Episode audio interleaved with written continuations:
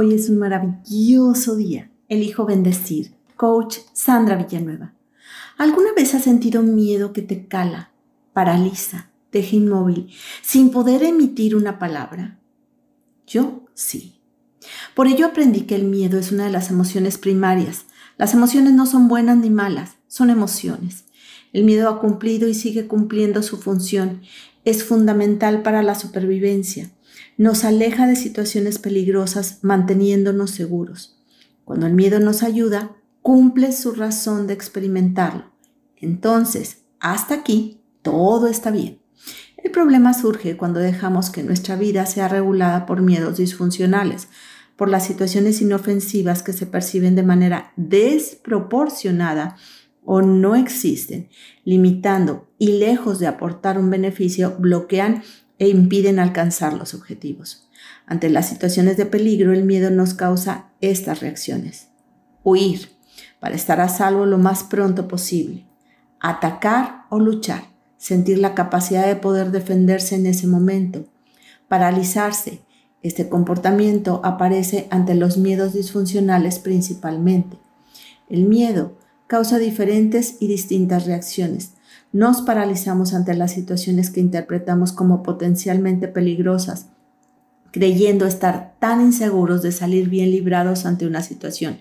Estas pueden ser cambio de ciudad o trabajo, un examen, hablar en público, dar un concierto, fracasar, ser lastimados física, intelectual o emocionalmente, un posible rechazo, siendo este último muchas veces disfuncional, pues se reflejan las interpretaciones propias consciente o inconscientemente, todos tenemos miedo ante diferentes ambientes o contextos y cabe mencionar que en múltiples ocasiones el problema yace en la mente, ya que se tiene la capacidad de adelantarse ante lo que se percibe como peligro, poniendo un freno para proteger o evitar una experiencia negativa.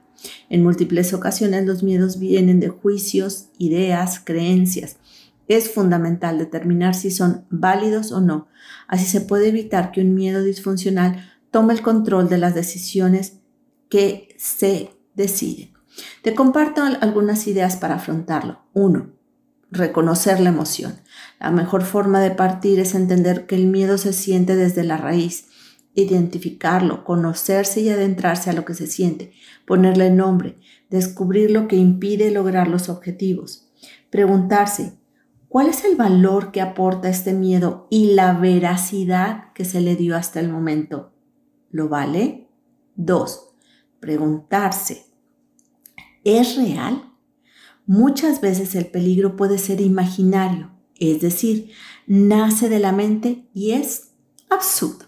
Separando hechos reales de interpretaciones que damos ayuda a cambiar la conversación interna por juicios de posibilidad y ver la realidad desde otra perspectiva. 3. Ver el lado positivo. Al enfrentar grandes cambios o decisiones, sentir miedo es normal. De hecho, es sano. Permite parar un momento y tomar precauciones e ir con cautela, pensando en consecuencias que traen consigo las decisiones y permitiendo un abanico de posibilidades. 4. Buscar ayuda. Esto ayuda a detectar fácilmente las creencias limitantes de los miedos disfuncionales que llegan a sentirse. 5. Hazlo a pesar de todo. Lo mejor es enfrentar los miedos. Para ello hay que tener en cuenta dos cosas importantes. Ir poco a poco, dando un paso a la vez. Y segundo, pedir ayuda cuando sea necesario. Así podemos enfrentar los miedos Hermosa alma, te reconozco segura, positiva, confiada, tranquila. Te mando un fuerte y cálido abrazo. Coach Sandra Villanueva. Yo estoy en paz.